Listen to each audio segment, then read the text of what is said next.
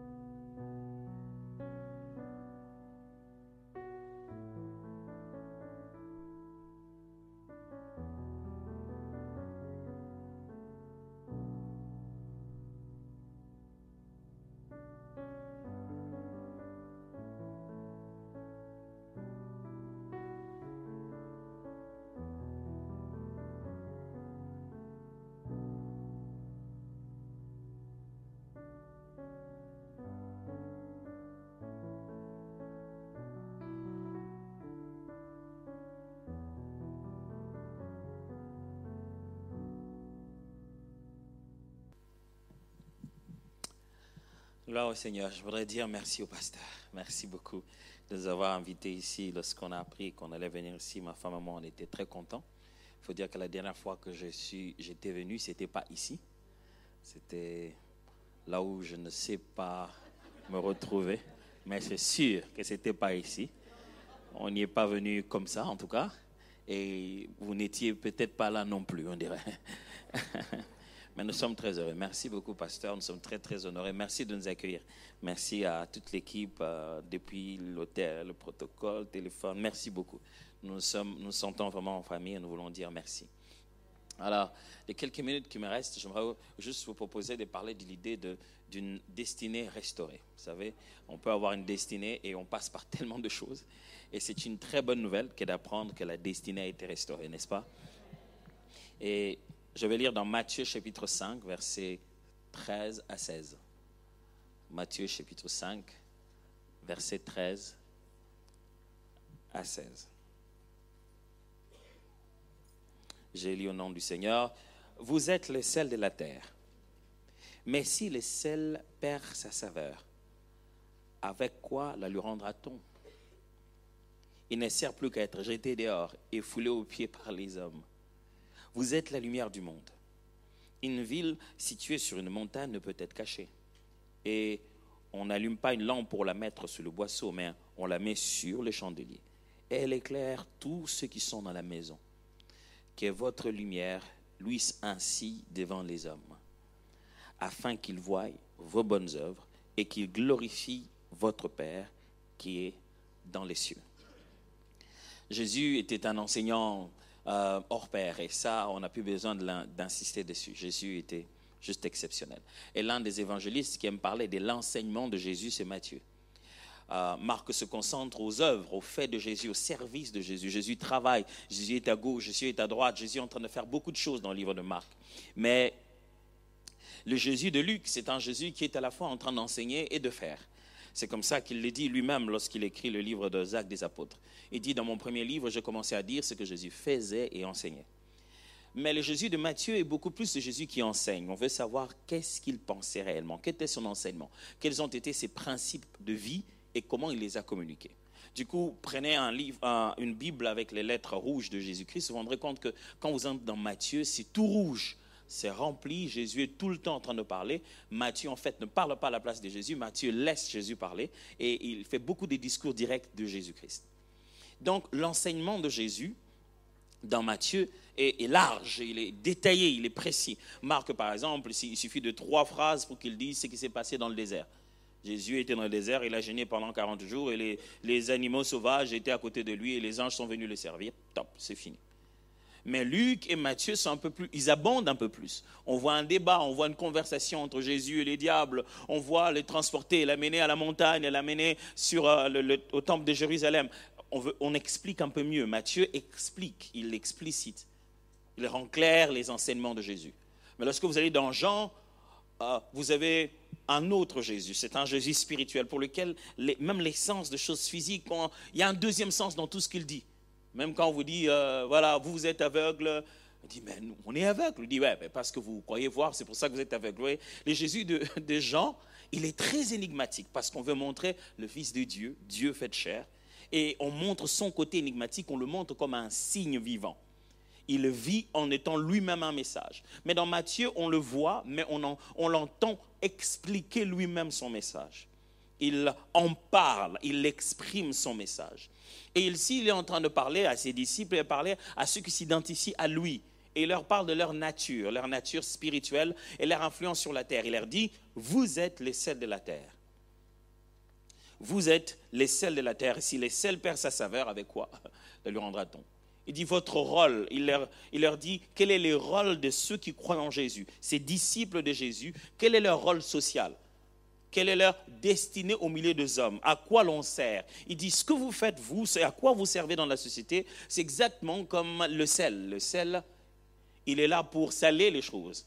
Vous savez, quand on dit sel aujourd'hui, on ne voit que le sel pour euh, préparer et manger. Mais les sels à l'époque avaient tellement de, propriétés. Vous savez, il n'y avait pas de chambre froide. Euh, beaucoup, le sel permettait d'empêcher la putréfaction. Donc, pour que les choses puissent se pourrir, pour que les choses ne puissent pas pourrir des sitôt, il fallait user du sel le sel avait beaucoup, beaucoup de vertus et même que quelquefois on payait les gens avec le sel. Puisqu'il était si important, il valait de l'argent. Alors, Jésus dit, vous êtes comme le sel de la terre. Mais si vous, vous jouez plus votre rôle, si tout ce qui fait de vous, vous, n'est plus, vous ne servez plus à rien. Et il montre comment, lorsque le sel ne sert plus à rien, même l'être humain qui en, qui en avait besoin ne l'utilise plus pour la même chose. Il n'a qu'à être jeté, on ne le considère plus. Il leur donne une autre image. Il dit que vous êtes la lumière du monde. La lumière du monde. Et il amplifie en disant, une ville située au-dessus d'une montagne ne peut être cachée de regard. C'est-à-dire que la ville est bâtie telle que lorsqu'on lève le regard, on ne veut pas la voir, mais on la voit.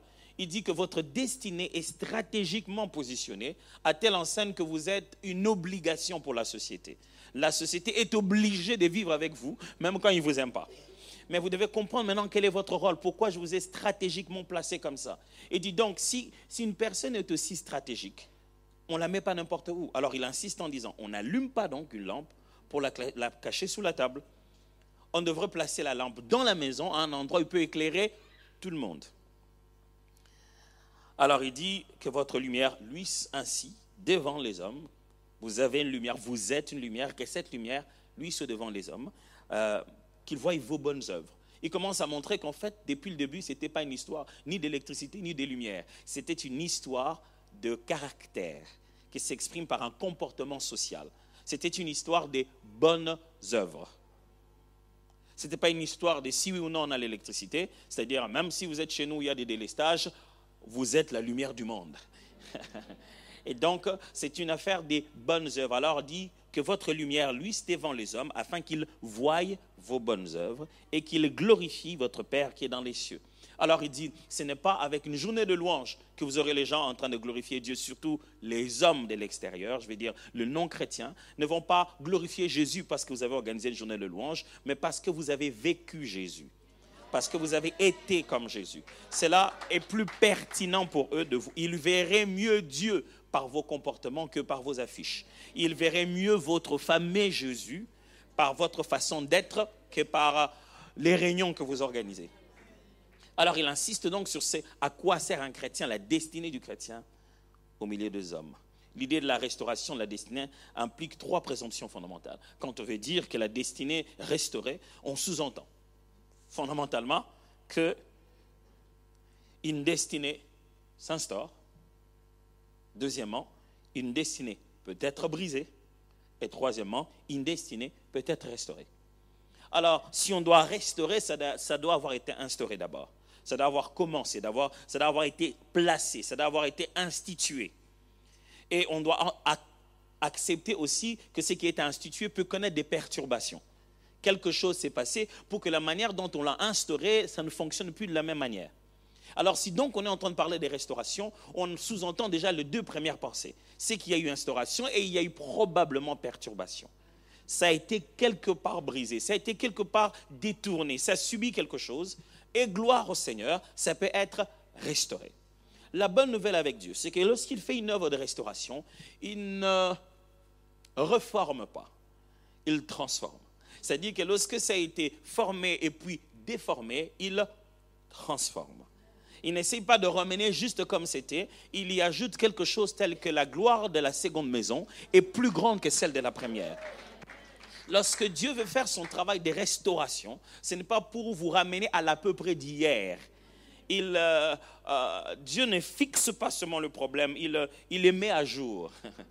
voyez, c'est-à-dire que vous avez un problème à votre ordinateur, il ne le fixe pas pour qu'il revienne comme il était avant. Il le met à jour directement. Tout ce qu'il utilise aujourd'hui, avec toi qui l'a utilisé il y a tellement longtemps, vous utilisez exactement la même chose.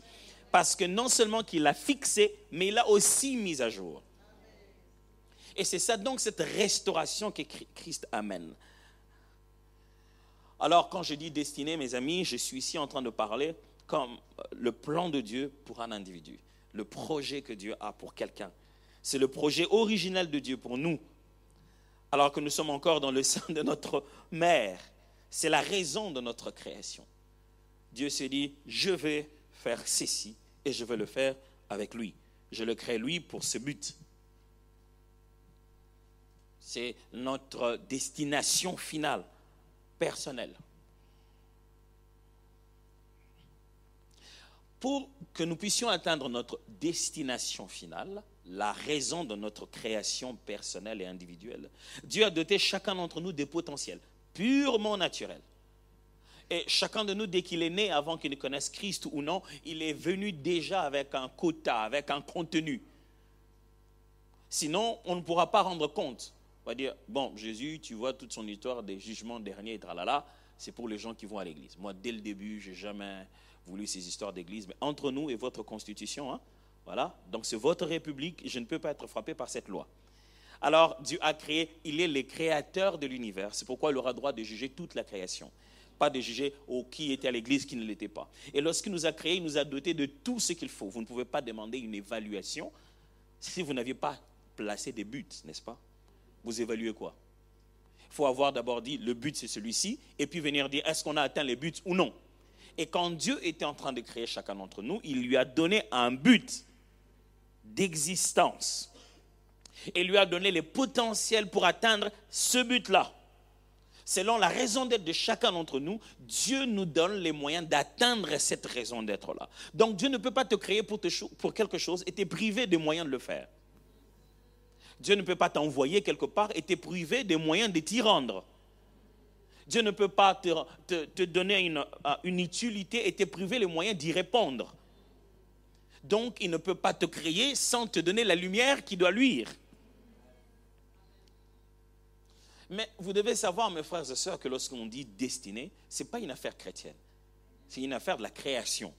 Dieu a créé tout être humain avec une destinée. C'est pas quand vous êtes devenu chrétien que vous êtes que Dieu maintenant s'est dit bon, qu'est-ce que je peux faire de lui? Ah, lui aussi vient à l'église. Bon, regarde, qu'est-ce qui restait là-bas? Qu'est-ce qu'on peut donner? Non. Avant même que vous puissiez connaître qu'il était lorsque vous étiez encore pécheur. Christ avait déjà conçu un but pour vous. Le problème, c'est comment vous y répondez. Est-ce que vous voulez vivre pour ce que vous êtes vraiment ou vous voulez vivre pour ce que vous aimez bien? On se réveille un matin, on s'est dit, moi j'aime bien ça. Mais ce n'est pas vous. Vous savez combien de choses les enfants aiment bien? Si on leur donnait tout ça? Je me rappelle une fois, mon fils vient me voir, me prend la main, me dit, Daddy, Daddy, je veux ça. Il me montrait à la télé un jouet là. Je lui ai dit, tu vois, entre ici et la télé, c'est loin. Il dit, c'est loin comment? J'ai dit, c'est loin, genre, on doit prendre nos passeports. Quand tu lui racontes l'histoire des passeports, donc là, il commence à comprendre combien loin c'est. Et puis, on doit aller à l'aéroport. On doit aller à l'aéroport. oh oui. Et puis après, on va prendre l'avion. Et on va prendre l'avion. Oh oui, on va s'arrêter d'abord en Éthiopie. On ne serait pas encore arrivé. C'est vrai, oh oui, on va prendre encore un deuxième avion. Tu vois, entre nous et la télé, c'est loin. Et des fois, les choses qui montrent là, il n'en a même pas besoin. Vous savez combien de temps nous passons à prier pour des choses dont on n'a pas besoin? Parce qu'on confond nos désirs et nos besoins. Tes besoins, si tu ne les as pas, tu meurs. Si au bout d'un moment tu ne les as pas, tu cesses de fonctionner. Et Dieu n'est pas autant irresponsable au point de te donner une raison de vivre et ne pas te donner ce dont tu as besoin. C'est très irresponsable de la part d'un père comme ça. Donc, mon fils n'a pas besoin de me demander si je dois. Il ne doit pas venir en pleurant pour demander que je paye les frais académiques pour le frais scolaire. C'est ma responsabilité. C'est un besoin pour lui. Je m'en occupe. Quand il vient me faire des rappels, ce n'est pas parce que maintenant il a tellement insisté que je veux le faire. Pour être père, je dois assumer. Et vous savez quoi? Dieu assume et il assume grave. Donc, si quelque chose est une affaire, est un besoin que tu as, ton Père qui est dans les cieux a anticipé cela avant que tu ne te réveilles. Cela ne t'empêche pas pourtant d'aller le voir pour lui dire, j'ai besoin de ça. Mais nous, on dit, j'ai besoin, même des petites envies inutiles, même des petites choses qu'il ne faut pas prendre. Être chrétien, c'est rentrer dans le chemin originel de la destinée, avec les moyens de Dieu, selon la volonté de Dieu et pour la gloire de Dieu. Voilà, Dieu m'a créé pour faire ceci, je veux le faire selon Dieu. Et je veux le faire pour que Dieu soit glorifié. C'est ça maintenant une destinée chrétienne. C'est ça maintenant un enfant de Dieu. Oui, je sers à quelque chose, mais je vais atteindre ses buts avec le moyen de Dieu, selon la volonté de Dieu et pour la gloire de Dieu. Mais vous devez savoir, mes frères et sœurs, si Dieu a instauré ou instaure la destinée humaine, c'est le cocktail des mauvais choix, mauvais conseillers, Satan, péché. C'est ce cocktail-là qui vient briser et perturber la destinée. Dieu ne peut pas s'amuser à te donner une destinée et puis t'embrouiller après. Tu ne veux pas que c'est quand même sadique? J'ai déjà entendu des gens dire, franchement Dieu, pourquoi Dieu ne parle pas clairement? Oh mon ami, il y a quelques trentaines d'années, tu étais en train de dire ta ta ta ta pa pa. Maintenant que tu sais articuler, tu penses que l'Éternel ne sait pas parler? Écoutez-moi, ce n'est pas parce que vous ne parlez pas mandarin que ceux qui parlent chinois ne parlent pas bien. C'est vous qui ne comprenez pas le chinois.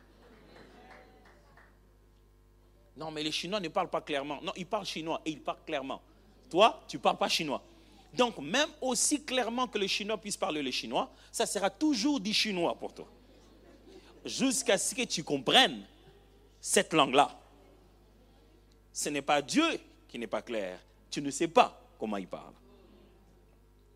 Mais je ne comprends pas pourquoi Dieu n'est pas clair, pourquoi il ne parle pas clairement. Il parle clairement. Mais si tout ce que tu connais du chinois pour toi, c'est ni hao, je pense que tu ne pourras pas tenir une conversation. Dieu, donc, quand il a instauré notre destinée, ce cocktail, ce mélange de nos mauvais choix, de nos, de, nos conseillers autour de nous, de nos péchés, du diable qui ne, laisse pas, hein, qui n'a pas de repos non plus. Vous savez, le diable, il est Satan full-time. C'est-à-dire qu'il n'a pas de jour de repos ou bien, à part ça, à part être Satan, il fait autre chose. Ouais, il dit, c'est pas un boulot à, temps partiel. Donc le, le, diable, il est dès le matin, c'est tout ce qu'il fait. C'est pas il dit que bon, je fais autre chose et puis de temps en temps je vais les embrouiller. Non, il se réveille le matin, il veut t'embrouiller. C'est tout ce qu'il fait en fait. Mais écoutez bien ça et j'aimerais bien qu'on le retienne. Ce qui brise la destinée, qu'est-ce qui se passe en réalité? En fait, une destinée peut donc être sabotée par l'ennemi. J'ai choisi un verbe pour chacune de ces personnes qui, ou chacun de ces acteurs qui contribuent à ce cocktail euh, malheureux qui détruit ou qui brise notre destinée. L'ennemi, lui, il peut saboter votre destinée. Une destinée peut être sabotée par l'ennemi, c'est-à-dire que l'ennemi n'a pas le pouvoir d'arrêter de, ta destinée. Il peut juste parsemer cela par de petites, des petites stratégies, des stratagèmes. Hein. Et finalement, la finalité, c'est vous qui allez causer le problème dans votre destinée. Vous voyez, si quelqu'un vient et prend une banane, il met dans ton radiateur, je ne sais pas quoi, tant que tu n'as pas encore démarré, ça ne va pas abîmer la voiture. Parce qu'en finalité, c'est vous qui devez abîmer la voiture. Regardez, regardez ce que Jésus fait ce que le diable fait avec Jésus. Il le prend, il l'amène jusqu'au euh, haut du temple. D'abord, la Bible est très claire. J'ai toujours été fasciné par ça. Ça m'étonne toujours. Donc, le diable amène Jésus sur le temple. Je répète, le diable prend un moyen de transport diabolique dans lequel il met Jésus pour l'amener Jésus ne fait rien, il ne dérange pas, il ne discute pas. On prend les moyens de transport du diable, je ne sais pas par quel voyage, mais c'est le diable qui met ses moyens en jeu pour transporter Jésus pour et venir les déposer sur le haut du temple. Et une fois qu'il a atterri, sauf, bon, l'avion vient de, l'avion diabolique vient d'atterrir à l'aéroport, je ne sais pas moi quoi, mais ils sont là, et alors là, il lui dit, saute. Vous ne trouvez pas qu'il y a quelque chose qui ne marche pas? Tiens, tu m'avais là dans ton voyage, dans ton avion, tu aurais pu cracher, tu aurais pu me lâcher en l'air, et maintenant que je suis ici, tu aurais aussi pu me pousser. Pourquoi, lorsqu'il te place là, le diable ne te pousse pas parce qu'il n'a pas le pouvoir de détruire ta destinée. Il ne sait pas comment on fait ça. C'est qu'il sait, il sait comment te perturber au point que toi-même, tu te jettes dans ta propre destruction. De sorte que quand tu vas crier, Seigneur, ce n'était pas moi, c'était le diable. Dieu dit, je ne peux pas le condamner pour ça. Tu n'étais pas obligé de sauter. Figurez-vous qu'il lui a donné un verset biblique pour le pousser à sauter. Tu sautes. Parce qu'il est écrit. Il enverra ses anges pour te rattraper. Alors Jésus donne la meilleure réponse. Il dit, il est écrit, tu ne tenteras pas l'éternel ton Dieu. Vous savez, quand nous lisons ce texte, on a l'impression que Jésus dit au diable, tu ne me tenteras pas. Non, ce n'est pas ce que Jésus dit. Jésus est en train de dire, en fait, tu ne forceras pas la main de Dieu pour qu'il fasse pour toi ce que tu veux. Il y a un cartoon que j'aime bien, un dessin animé qu'on a regardé très très longtemps. Bon, voilà, avec la multiplicité des chaînes et les YouTube, c'est plus assez régulier. Mais à l'époque, on n'avait pas tout ça, on regardait tout le temps Tom et Jerry. Vous aviez ça ou rien. Voilà. Il y a toujours cet épisode où euh, Jerry, la petite souris, va trouver un. En passant, il trouve un, gros chien qui était emprisonné et il l'aide. Et le chien lui dit merci, voilà. Et pour ça, il lui donne un petit sifflet. Il dit Quand tu as des ennuis, siffle, je vais venir. Et dès que le Jerry avait le, le sifflet, il finissait la transaction, il s'en allait. Ah pour vérifier, il sifflait quand même. Dès qu'il sifflait, le chien était là, oup, il s'est dit, ah, donc ça va marcher dans les moments difficiles. Ça ne marche pas comme ça avec Dieu. S'il te dit qu'il viendra, tu n'essayes pas pour voir s'il viendra. Tu dis pas, Dieu, tu as dit que tu, tu guériras, non? Je ne suis pas encore malade, mais montre la prière. Non. Hein. Ne va pas te jeter pour qu'il t'attrape. Mais quand tu seras en train de tomber, il t'attrapera. Et siffler sans danger, c'est tenter sa main. C'est lui dire, hum, je vais vérifier si ça va marcher au moment opportun. Ce n'est pas avoir confiance. Il a dit, quand tu seras dans ça, je me manifesterai. Et Jésus lui dit, il dit au diable, on ne fait pas ça avec Dieu. On dit, bon, tu avais dit que tu vas me rattraper, je vais sauter, on va voir si ça marche. Non, il dit non, si on te jette, si t'arrive quelque chose pour lequel tu tombes, je te rattraperai. Mais ce n'est pas toi-même, tu montes, tu te dis, bon, il, y a une promesse, il va me rattraper, je vais sauter. Et c'est ça pour voir. Et combien de gens ne sont-ils pas cassés la figure au nom d'un verset biblique interprété en croyant que c'était la faute de Dieu? Ils n'ont pas su parler à l'ennemi quand il était en train de saboter leur destinée. Et c'est pour ça que le diable met sur pied des méthodes, des ruses. C'est ça ce que Paul dit dans Ephésiens. Armez-vous de toutes les armes de Dieu afin de résister contre les ruses du diable. il y a une stratégie de sabotage. Le diable est patient en train de mettre de petits, petits, petits éléments. Et le jour où tu commets la grosse bêtise, tu te rends compte que c'était toute une stratégie. La destinée peut être détournée par les hommes. Les hommes, eux, ils ont un autre art. C'est celui de te dire ce qu'ils pensent que tu devais être.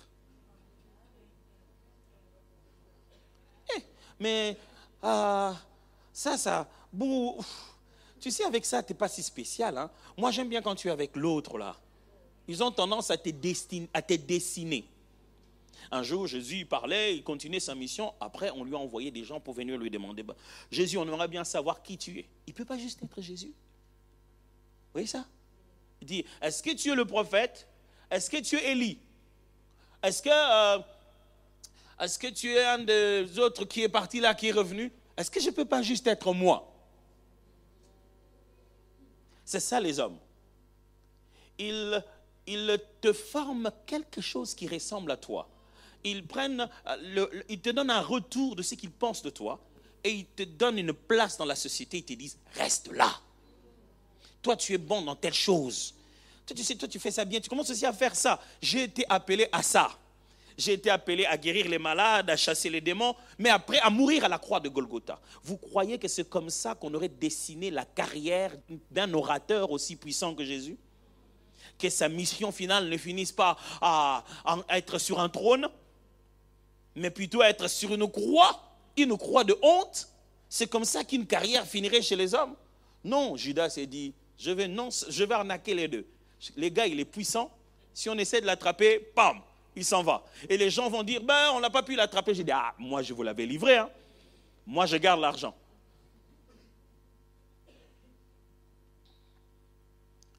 Alors Jésus leur a dit, allez leur dire, allez. Même Jean-Baptiste était à un moment donné, il avait de l'hésitation. Il a envoyé les disciples et dit, allez lui demander un peu, est-ce que lui, on doit en attendre un autre? Vous savez, quand vous êtes appelé à quelque chose, c'est pas comme si dès la première minute, tout, tout, tout paraît, quoi. Ça ne veut pas dire que si vous êtes appelé à ça, vous n'allez pas échouer. Vous avez peut-être échoué beaucoup. Et dit, bon, écoute, euh, demandez-lui, est-ce que c'est vraiment lui? Mais Jean, c'est le même que tu avais baptisé, non? Jean, c'est toi qui as dit que tu avais un signe. Tu quand tu verrais la, la, colombe descendre, sur lui, tu savais que c'est lui.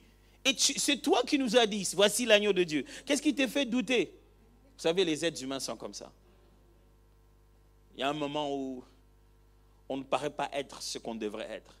À ce moment-là, ils se disent qu'on ne l'est plus. Ah, lui, vraiment, il s'est refroidi ici en Europe.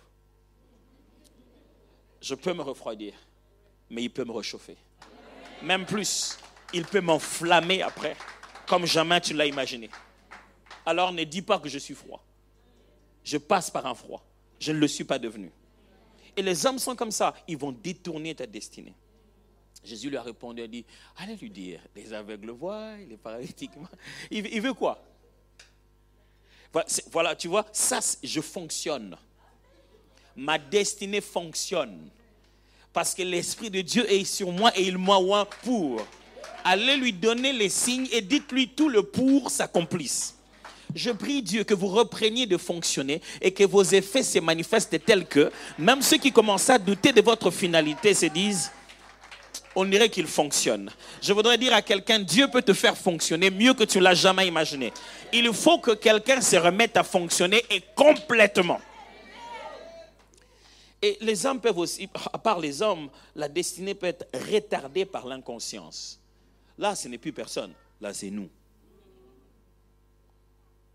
Le fait de ne pas comprendre pourquoi et jusqu'à quel point, quelle est la portée de notre appel, le rôle qu'on doit jouer, on peut, on peut complètement briser notre destinée.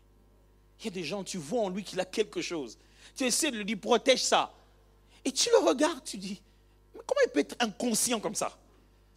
Et tu regardes une publication sur Internet et tu dis, non, pas toi, franchement. Vous savez, dans la vie, on ne peut pas faire ce que tout le monde fait. Nous tous, nous ne pouvons pas être comme tout le monde. Alors quand tu prends conscience de ton appel, tu prends conscience de tes interdits. Tu te rends compte que non, ça et moi, ça ne marche pas. Moi, je ne peux pas faire ça. Ah, pour, qui tu te prends? Pour moi. C'est tout. Je ne veux pas me prendre pour quelqu'un d'autre, je suis moi. Pourquoi je dois me prendre pour quelqu'un d'autre? Et mais il y a des gens, tu le regardes, tu te dis, non, pas toi, franchement. Il y a des gens, tu le regardes, et tu regardes avec qui il traîne, tu te dis, ah, si je lui dis, toi, traîne pas avec lui, il va dire, oh, moi, je dis. Et tu es là, le cœur te fait mal. Tu te dis, mais franchement, quel inconscient il est. Je prie que le Saint-Esprit réveille quelqu'un aujourd'hui. Et finalement, qu'il prenne le sérieux qu'il doit prendre de sa vie. Et puis, la destinée peut être déviée par de mauvais choix. Les mauvais choix, qu'est-ce, qu'est-ce que ça fait dans nos vies? En fait, tu devais aller dans une direction, mais tu as fait une succession de mauvais choix. Tu as dévié. La déviation, c'est quoi? La déviation, c'est le fait que tu arrives devant et tu as l'impression que si tu prends ça, ça continue à aller en parallèle avec l'autre. Et tu es en train de marcher ici, tu as l'impression que, bon, c'est la même route, je vais ressortir par là.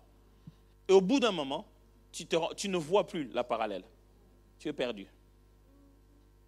Tu as fait des choix en pensant que ça va te donner des raccourcis dans la vie, ne vis pas avec des raccourcis. Trop de raccourcis finissent par raccourcir la vie. Tous ceux qui ont toujours cherché des raccourcis, ils sont partis. Ça finit par te raccourcir la vie.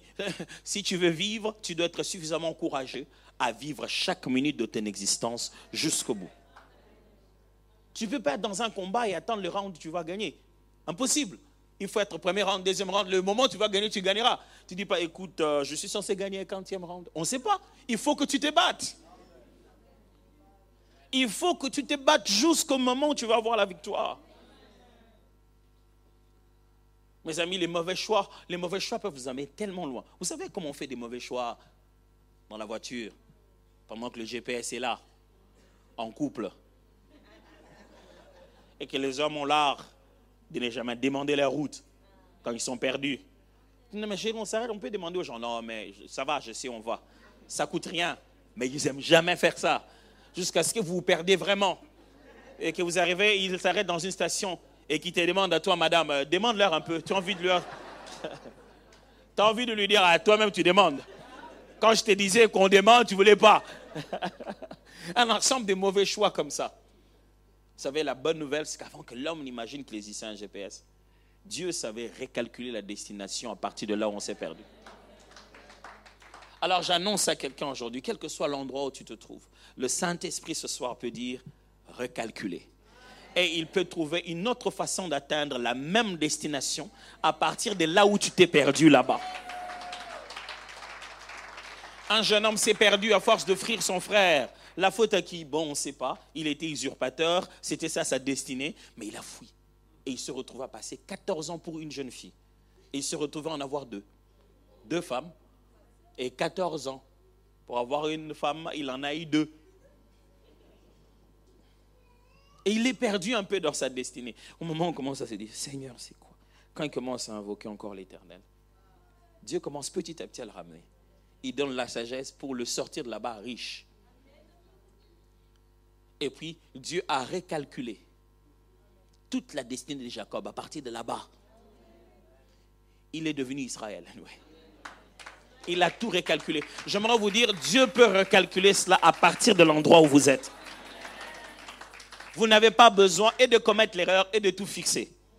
Vous savez, des fois quand vous lisez la parabole de, euh, de l'enfant prodigue, comme on aime le dire, hein, Bon, la parabole n'est pas la parabole de l'enfant prodigue parce que euh, la façon dont l'histoire est racontée, l'acteur principal est présenté comme étant le père. La Bible dit il, euh, euh, y avait un père qui avait deux fils. C'est-à-dire que ce n'est pas l'histoire de l'enfant, c'est l'histoire du père.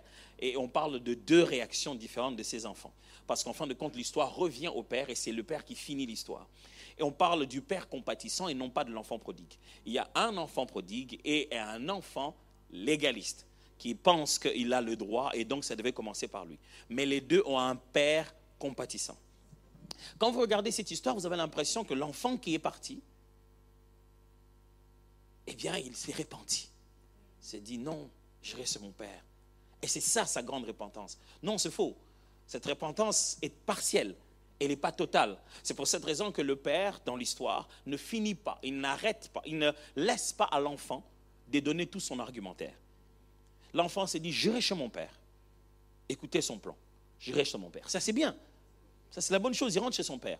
Mais il lui dit, je ne vais quand même pas venir comme ça, comme si de rien n'était. Je vais quand même faire un peu de mes efforts. Je vais quand même mériter un peu. Voilà ce que je vais faire. J'ai tout abîmé là-bas. Mets-moi au moins au milieu de tes serviteurs et je vaudrai, je vais valoir, je vais mériter mon salaire. Vous voyez?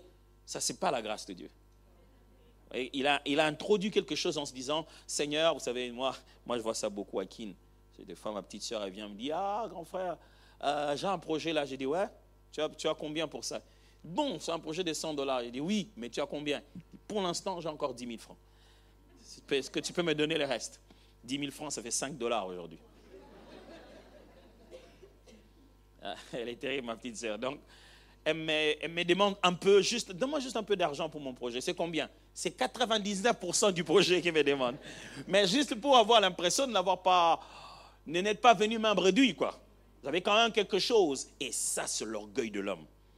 Quand il va vers Dieu, il veut lui dire, bon, c'est pas comme si je suis venu main bredouille. Il fallait venir main bredouille. Et l'enfant s'en va en disant, je vais quand même travailler. C'est pas comme si je. Alors, quand il rencontre son père, il se met à dire Père, j'ai péché contre toi, contre le ciel. Le père arrête ça. Là, c'est tout ce dont j'ai besoin. C'est que tu te répandes et tu connaisses ton erreur. L'enfant n'a jamais raconté son histoire de je vais travailler. À l'instant, il dit Mon fils, pas mon serviteur, mon fils que voici était perdu. Il est revenu. Il l'a jamais reçu à la maison comme un serviteur. Il n'a jamais eu besoin d'entendre parler de ça. Mes amis, quand nous voulons retrouver notre chemin, parce que nous avons dévié avec nos propres choix, n'essayons pas de tout fixer pour aller chercher Dieu. Allons chercher Dieu pour qu'il fixe tout. Ce que nous faisons d'habitude, c'est qu'on se dit, bon, moi-même, je vais quand même arranger, et puis je vais chercher Dieu. Non, Dieu n'aime pas des gens comme ça. Dieu aime des gens qui sont perdus sans lui. Dieu, je le fais. Là, je ne sais vraiment pas quoi faire. Et si tu ne me prends pas parti d'ici, si tu commences pas à me donner ta sagesse, je vais encore commettre des bêtises. La destinée, elle est aussi ralentie par le péché. Vous voyez?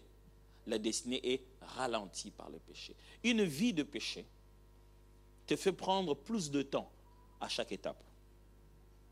Tu deviens lourd. Tu n'as plus les mêmes effets Là, il fallait que tu cognes deux fois pour que ça tombe. Tu commences à cogner 20 fois. Tu n'as plus le même impact. Tu n'es plus toi. Tu ne sais pas monter spirituellement. Qu'est-ce que je vais dire ici? Tu n'es plus souple dans ton homme intérieur. Ça t'alourdit.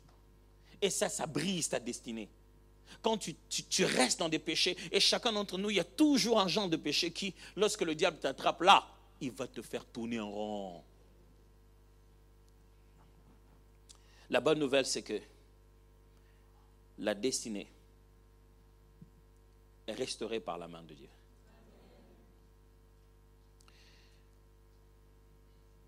Je voudrais tout de suite, avant de descendre d'ici, en arriver à mon dernier slide où je reviens sur le texte que je vous ai lu.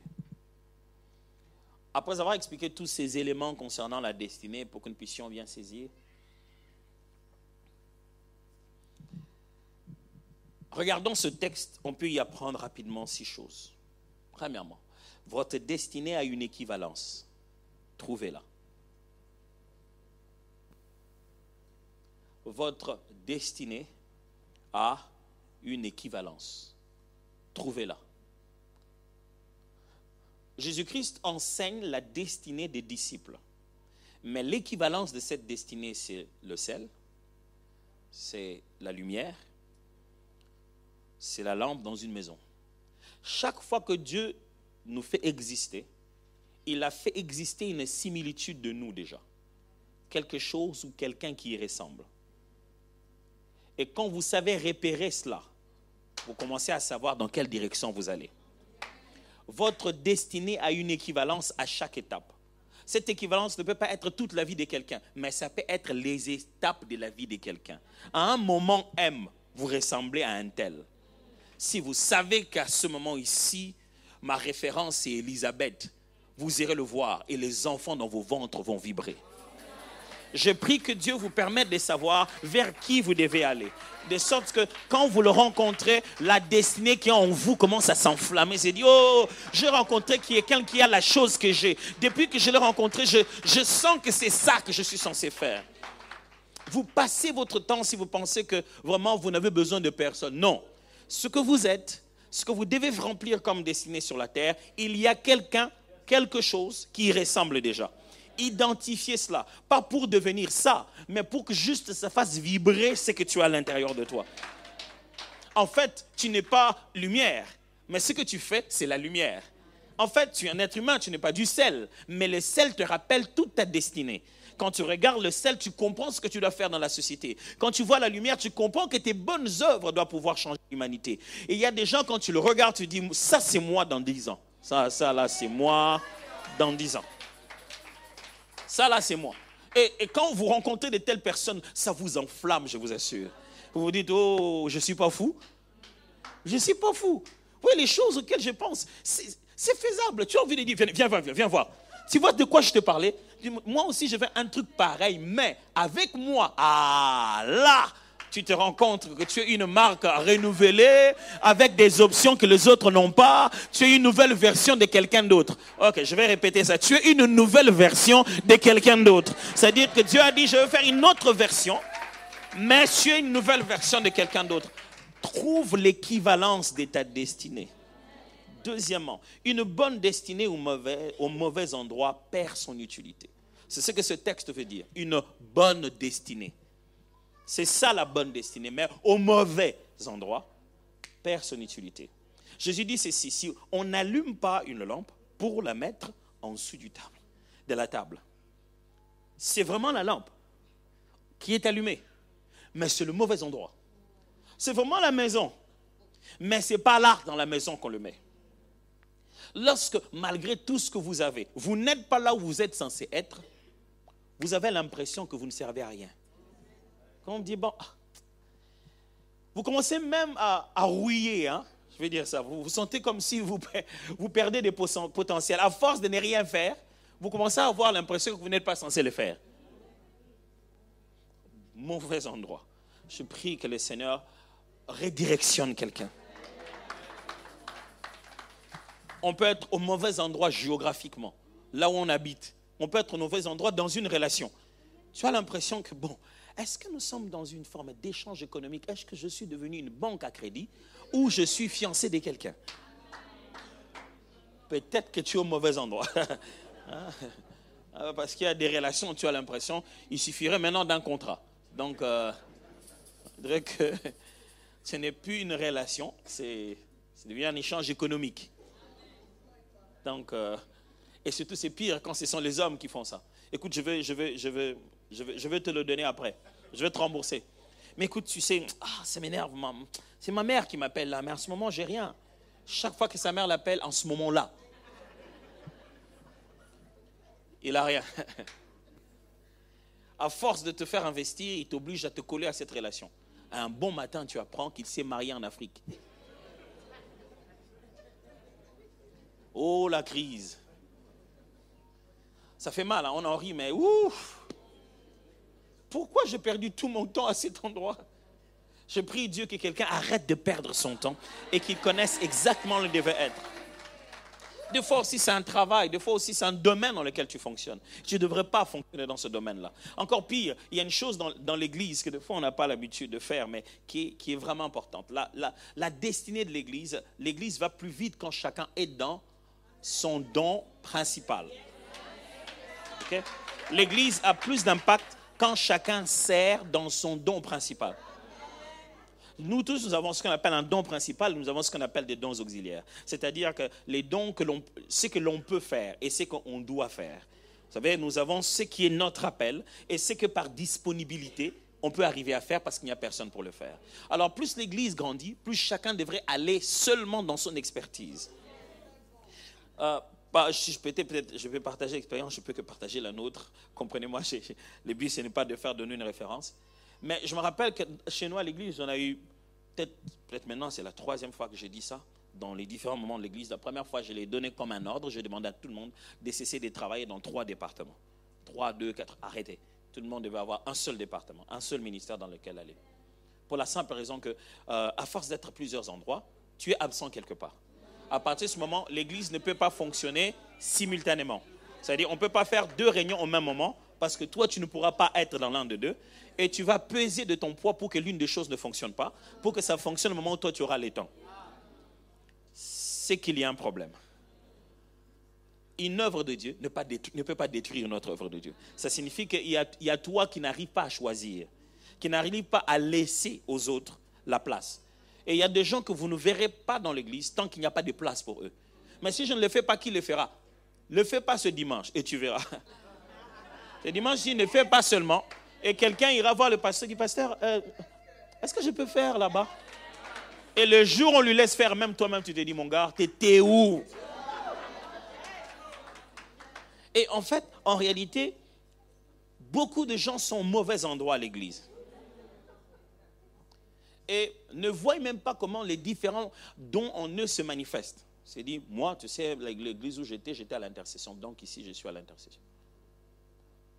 Il n'y a, pas de, ministre, d'appel ou de, je vais appeler ça, de don ou de quelque chose qui s'appelle l'intercession. L'intercession, c'est un ministère dans lequel vous devez avoir des dons pour ça.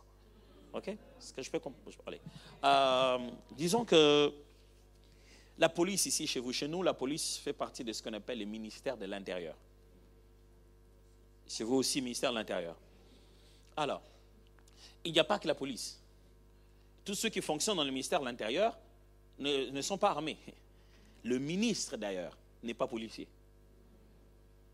On se comprend là? Ça signifie que tu n'as pas besoin d'une arme pour être dans le ministère de l'Intérieur. OK? Mais tu ne dois pas dire, parce que moi, j'utilise une arme, donc je dois être dans le ministère de l'Intérieur. Parce qu'il y a aussi le ministère de la Défense, on n'a pas besoin des policiers, mais des militaires. Alors, ne considère pas que ton arme détermine directement où tu dois être. Tu commences à t'appeler policier au lieu de t'appeler une personne armée. Et quand tu viens dans un milieu, où est-ce que dans cette église on met des hommes en armes? Parce que dans notre ministère de l'Intérieur ici, les gens n'ont pas d'armes. Je ne sais pas si je me fais comprendre ici. C'est-à-dire que nous avons tendance à conditionner les églises, le département où on doit aller, sans se poser la question sur les dons que nous exerçons est exercé là-bas. Parce que chaque organisation d'église place des dons à différents endroits. Alors, des fois, les gens vont dans un département, tu lui demandes, quel est le don que tu viens exercer ici? Don principal, colportage. Puis, il a donné aux uns d'autres pour... Voilà, ok, c'est pas...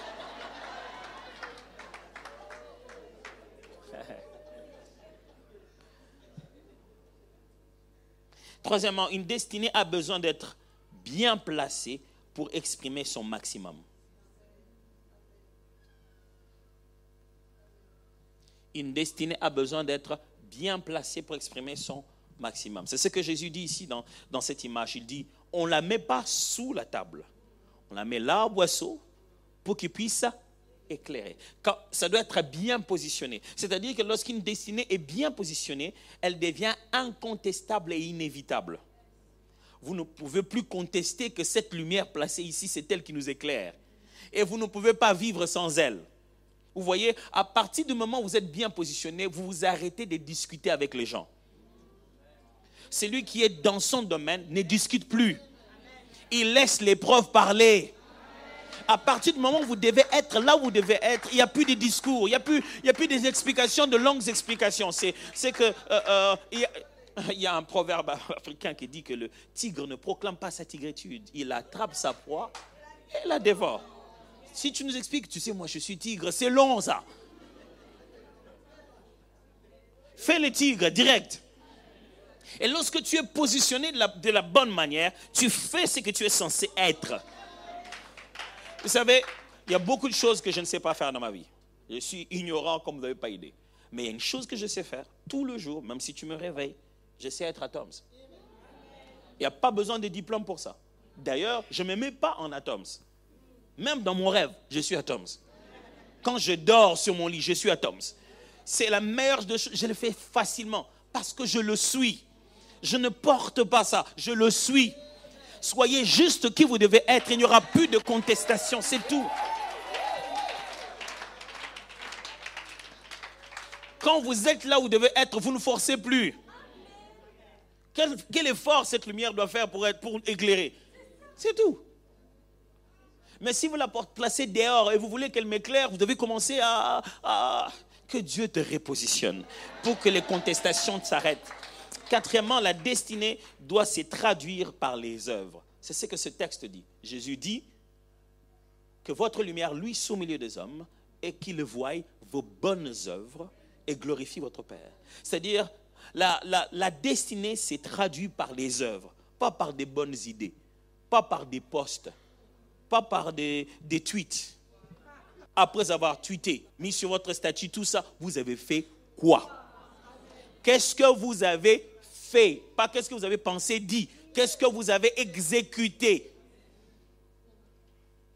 Votre destinée, c'est ce que vous produisez, pas ce que vous racontez. Si tu me dis ça, je vais dire ça à l'autre. Et alors?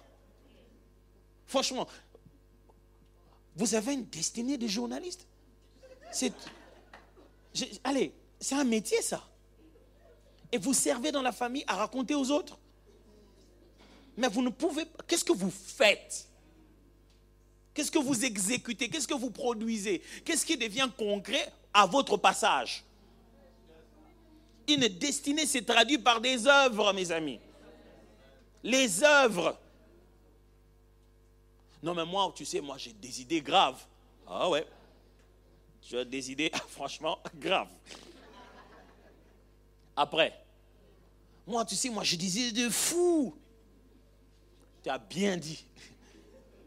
Tu as vraiment des idées de fou. Mais franchement, on va pas vivre avec des idées de fou. Et si vous pensez qu'il n'y aura pas de risques, ça fera pas peur, on ne perdra pas quelques héros, vous vous trompez. Quand vous avez une idée, ça veut dire que vous allez souffrir, mais vous allez sortir là-bas vainqueur. L'idée que vous avez de cogner, le temps de pouvoir traduire ça en, action, vous serez complètement massacré. Imaginez-vous un boxeur sur un terrain, il a l'idée de cogner. Franchement, j'avais, si je l'avais fait ce que je voulais faire, je suis sûr que cette histoire-là, il vous la racontera sur son lit d'hôpital, massacré complètement. Et le diable n'a pas d'idée sur vous. Il vous massacre. Il le fait déjà. Il, il n'a pas de temps à perdre. Pourquoi vous aurez le temps à perdre? Cinquièmement, la destinée s'évalue par l'impact sur les autres. Jésus dit, votre lumière luise dans le monde. Il dit, vous êtes le sel de la terre. Vous ne pouvez pas juste vivre pour vous. Si vous avez bien vécu, nous allons le sentir. Si vous avez bien vécu, nous allons en bénéficier. Une véritable destinée est utile dans un système. Vous ne pouvez pas devenir le maximum de vous-même sans que ça, améliore nos conditions à nous aussi. Vous ne pouvez pas avoir un rêve d'étoile sans que les autres étoiles en bénéficient. Et enfin, la finalité de toute destinée est de glorifier, de se et de glorifier Dieu. C'est ce que Jésus dit dans ce texte. Il dit que votre lumière luise au milieu des hommes et que vos bonnes œuvres se présentent devant les hommes afin qu'ils glorifient votre Père. Le maximum de ce que vous pouvez faire, c'est que Dieu soit glorifié. Si au bout d'un moment, juste plus de notoriété, vous avez plus des glorioles humaines, vous ressentez plus, vous gonflez au point de ne même plus laisser l'espace à celui qui vous a créé, j'ai pitié de vous. Parce que vous ne savez pas vous battre contre Dieu. Lorsqu'il y a des catégories dans nos vies, on ne voit pas, le diable arrive, Dieu dit non, moi je ne deal pas avec lui, c'est déjà fini depuis la croix. Dit, au nom de Jésus, il va s'en aller. Est-ce que le péché s'accroche à nous? Il dit, ça, je pardonne ça par le sang précieux. Lorsqu'on est dans une situation difficile, ils envoient un ange au secours. Dès qu'ils voient l'orgueil, il dit, pas d'ange, pas de sang, rien du tout. Dieu résiste aux orgueilleux. Lui-même, il ne sous-traite pas ce travail. C'est quoi l'orgueil? Je connais ce truc. C'est ça qui a fait Satan, non? Je, déteste ce truc ici. Et le pire, c'est que quand Dieu résiste à un orgueilleux, il ne lui empêche pas de faire ce qu'il doit faire. Il le souffle sur lui un esprit de perdition. Au point qu'il se gonfle, au point de penser qu'il est Dieu. Et quand il tombe, il se fracasse tel que il se souviendra de toute sa vie qu'il n'est pas Dieu. Ça, c'est très dangereux. Quand au début, Dieu te résiste et t'empêche de faire ce que tu devrais faire parce que l'orgueil est dans ton cœur, oh, mes amis, tu saches que Dieu t'aime grave. Parce que quand tu en arrives au point, il se dit, ok, c'est bon, je pense que j'ai eu ma dose, laissez-le faire ce qu'il veut faire. Quand tu entends Dieu dire, vous avez eu la manne et vous n'avez pas voulu la manne, vous voulez maintenant des animaux, je vous, vous voulez la viande, je vais vous donner des cailles. Vous allez en manger jusqu'à ce que ça sorte de vos nez. C'est qu'il ne parle pas bien. c'est qu'il est fâché. Mes amis, il n'y a rien qui éloigne Dieu de vos vies comme de l'orgueil. Il s'est dit, à quoi je sers dans sa vie? Toute la gloire lui reviendra à lui. Moi, j'ai toujours dit, mes parents ont toujours dit, mon père a toujours dit, moi, je me suis toujours dit dans la vie. À quel moment Dieu t'a dit quelque chose? À quel moment tu t'es basé sur ce que le Seigneur a mis dans ton cœur? J'entends des gens des fois dire, bah, des fois vous mettez Dieu dans tout, hein, et nous-mêmes, notre intelligence sert à quoi? Essaye. Essaye avec ça jusqu'au bout.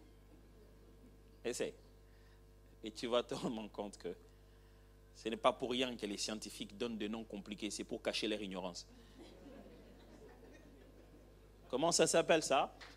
Ça s'appelle... Euh, mettez un chiffre. À 19, c'est en 2019. C'est Covid-19. C'est quoi exactement? C'est une maladie, tiens, tu... C'est une maladie, voilà, c'est... Les gens meurent hein, avec ça. C'est quoi?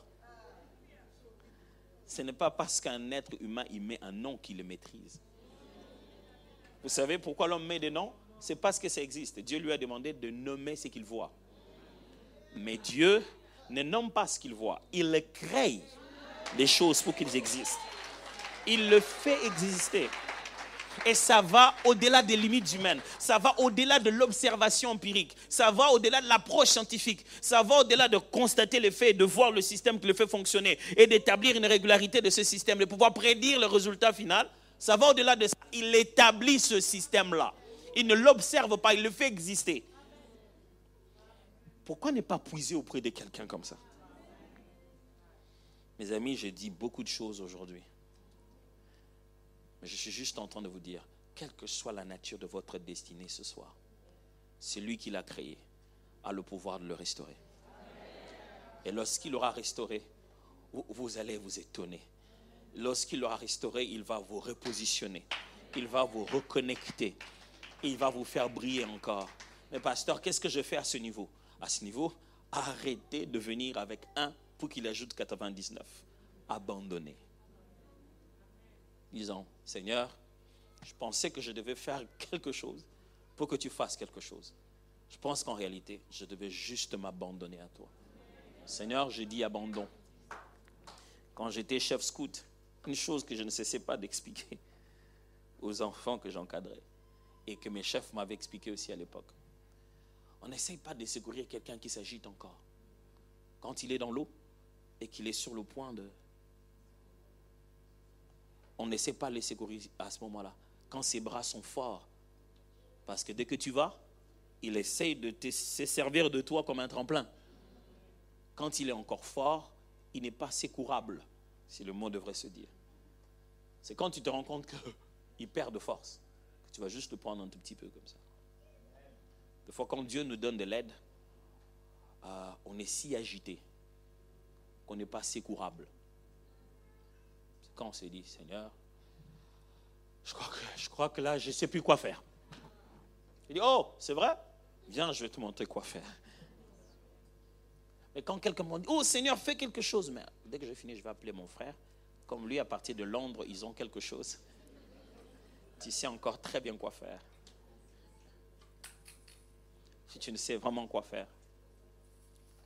Même quand tu sais quoi faire, tu dis Seigneur, j'ai A, j'ai B, j'ai C, j'ai des options. Mais je ramène tout à tes pieds et je te laisse conduire. J'ai compris pendant un moment. Je ne sais pas quelle est la partie de ce message qui, qui vous correspond le mieux. Et si devant le Seigneur vous deviez être aujourd'hui, qu'est-ce que vous deviez lui dire? Seigneur, j'ai perdu ma localisation, je veux me retrouver là où je suis censé être. Peut-être que c'est Seigneur, envoie-moi mon équivalence. Je suis dans une saison, j'ai perdu d'équivalence. Avant, j'en avais, mais maintenant, j'ai comme perdu le nord. Envoie-moi un Élisabeth qui fait, qui fait vibrer en moi ce que j'ai. Je ne sais pas ce que vous voulez dire à Dieu de tout ce que vous avez entendu. La partie qui vous a le plus sonné vraiment dans l'esprit. Parlons à Dieu pendant un moment. Prions ensemble.